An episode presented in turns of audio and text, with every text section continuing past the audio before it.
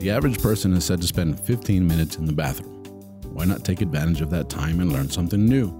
Presenting the 15 minute podcast on weird facts, crazy details, and funny particulars that you'll be able to enjoy while you're taking a sh.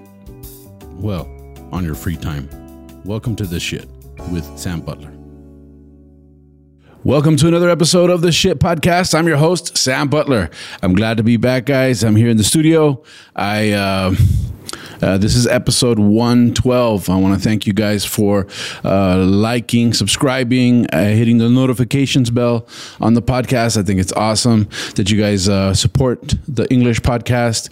I want to thank all the schools out there that are utilizing it as a teaching tool. I think that's awesome.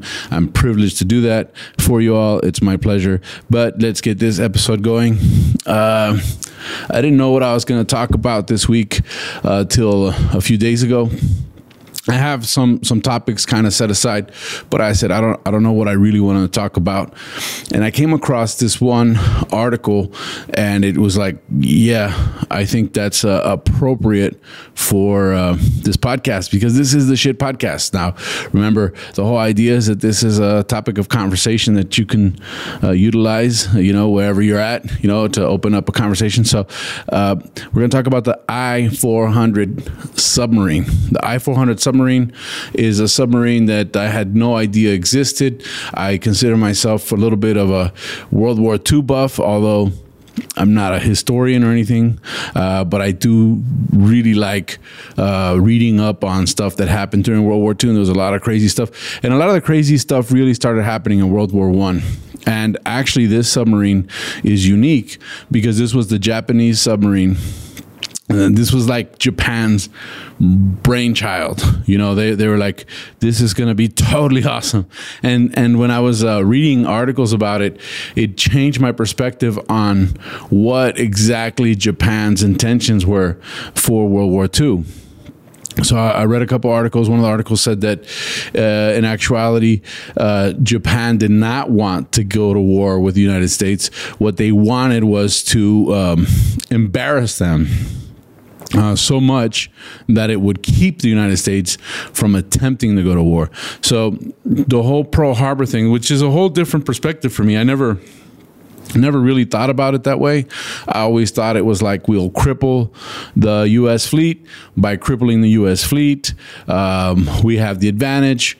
It would take them forever to get their their fleet back up, and um, we're done. We conquer. Well some of the articles, Yamamoto obviously was uh, for for y'all that uh, are familiar with World War II. Yam, uh, General Yamamoto was the main dude, and his idea was that the United States would back down. They would feel defeated. They would feel embarrassed. Little did he know that that was like waking a sleeping giant because the United States was a very industrialized nation at that time. Um, we were building stuff since the 1800s. The Industrial Revolution had happened. We were, uh, you know, Carnegie Steel was up and running. Uh, Ford Motor Company was up and running. Uh, Harley Davidson was up and running. So all these major companies that were already manufacturing were operational, and they shifted their production to wartime production. So it was it wasn't very long before we we had uh, replaced everything that was lost. Plus, we were adding. So, and that that was one of the the huge. Um, un- underestimations that the Japanese government did. Well, what does that have to do with the submarine? what's what's amazing about this submarine is that it was a huge submarine. It was the biggest submarine ever made at that point in time because it was an aircraft carrier submarine. So if you can imagine an aircraft carrier, uh, you know, a pl- yeah, a boat carrying planes. Well, they the Japanese said, yeah. Let's make an aircraft carrier, but let's let's uh, make it go underwater. Now that to me was like, whoa! I, I, immediately when I read the article, I started looking for pictures. I started googling. I, I wanted to know more, and. Um, it was pretty amazing that this was not a brand new idea. This actually started happening in World War One, and the Germans were the ones that that had started to develop submarines that could carry airplanes.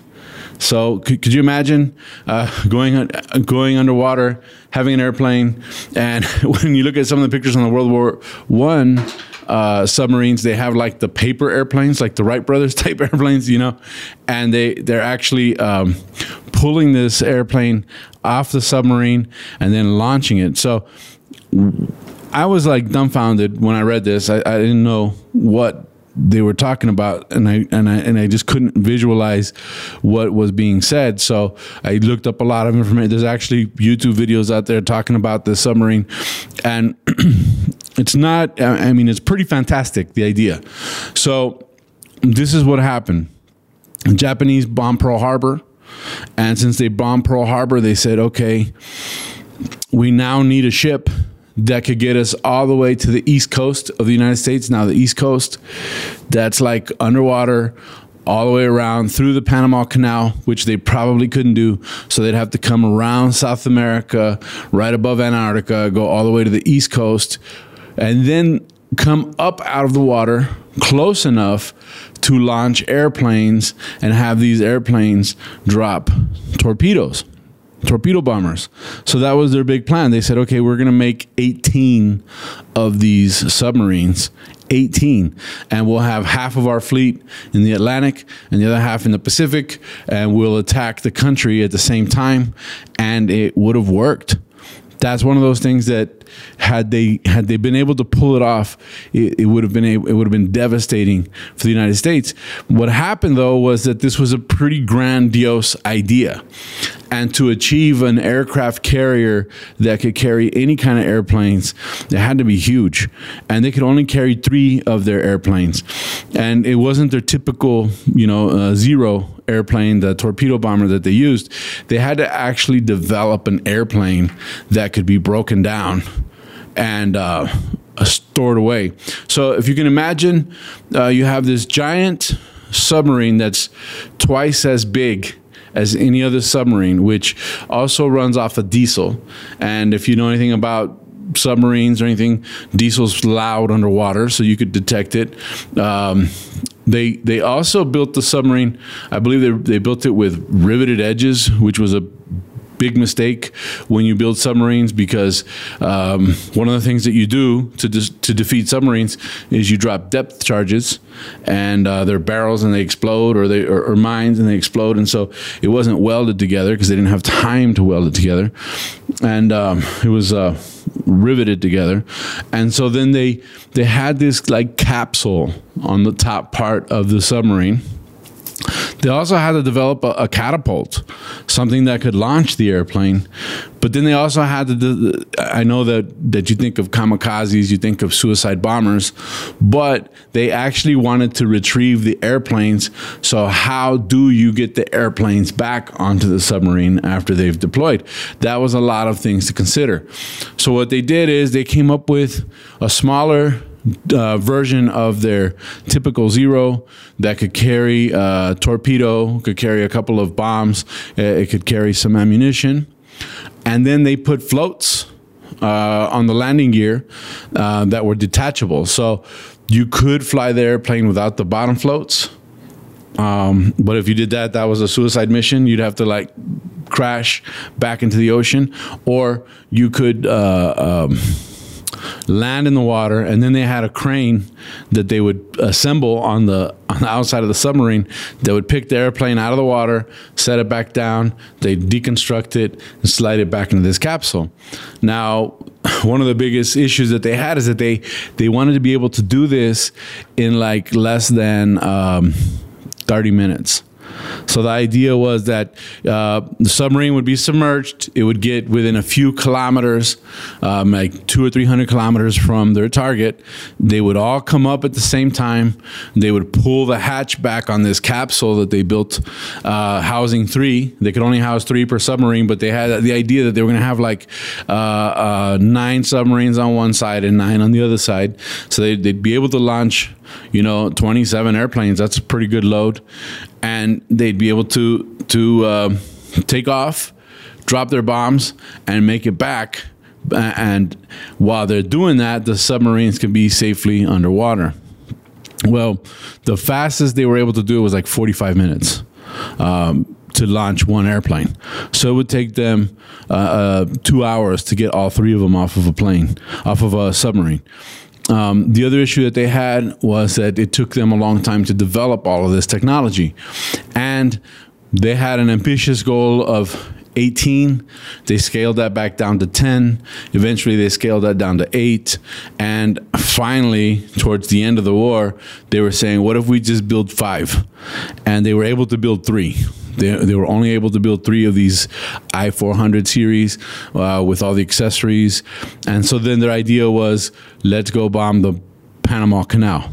And if we bomb the Panama Canal, that'll cripple the economy, that'll cripple the United States. It'll well, what happened was when they were finally kind of operational, uh, the war in Japan ended and uh, they it took them uh, they started building them in 1942 uh, all of the design and development research and development took them till 1945 to have one uh, kind of operation. It was like the i400 uh, it was the i400 i401 i402 and um, it shocked the United States when Japan surrendered because they didn't know that they existed. That was another issue that was kind of a big deal. They said we don't. They didn't know. They thought that it was a cargo submarine that was designed to get supplies from one end of uh, the world to the other end of the world and not be detected. And they thought that was pretty clever. But it wasn't until later, after the war ended, that the United States actually found out what their actual plan was. And and you know. Um, uh, that would have been total a total game changer for the war. I think it was pretty ambitious. Um, it takes a long time to develop new technology. That technology should have been like locked and loaded and ready to go. But it it it also shows you that, you know, um, what are we? Eighty years from World War uh, Two um, or more. I mean, World War Two was in the forties. Yeah, we're forty. We're eighty. Uh, we're eighty years away from World War Two. Um, that's pretty advanced technology for World War II. How do you build a submarine? First of all, how do you keep, I mean, you go depths. How do you survive underwater? How do you have uh, the right kind of air uh, underwater to breathe and not die? And then uh, how do you go so far? I mean, this thing had to be so big that it could go around the world and come home without being detected, without being refueled. That was a that was a big reason. But to me, to find out that there was an aircraft carrier submarine during World War II just seemed like a pretty cool topic. And I hope that you guys enjoyed this episode of the Shit Podcast. Uh, it's the I 400 class. You can you can look up a lot of different um, submarine classes. Uh, they started in World War One. If you guys have a chance, please leave your comments in, in the channel. I read them. I comment on them. I appreciate them. And um, share share the episode with with your friends. Uh, it's a pleasure doing this once more. Um, one more thing about submarines. I think we did an episode where we talked extensively about submarines. I kind of remember. It's been a bunch of episodes, but I think the first submarines were developed like in the 1600s, if you can believe that. So 1600s they had submarines, and and I believe, if I'm not mistaken, there was even like some ideas that uh, some of the Roman armies uh, were trying to do submarine technology. So the technology has existed a long time but uh, this was a, a, total shock for me to find out that there was actually a submarine aircraft carrier. And uh, with that, I'll wrap up this episode. Thank you guys. Uh, remember, if you want to follow me on my social media, you can find me as Tu Amigo Sam.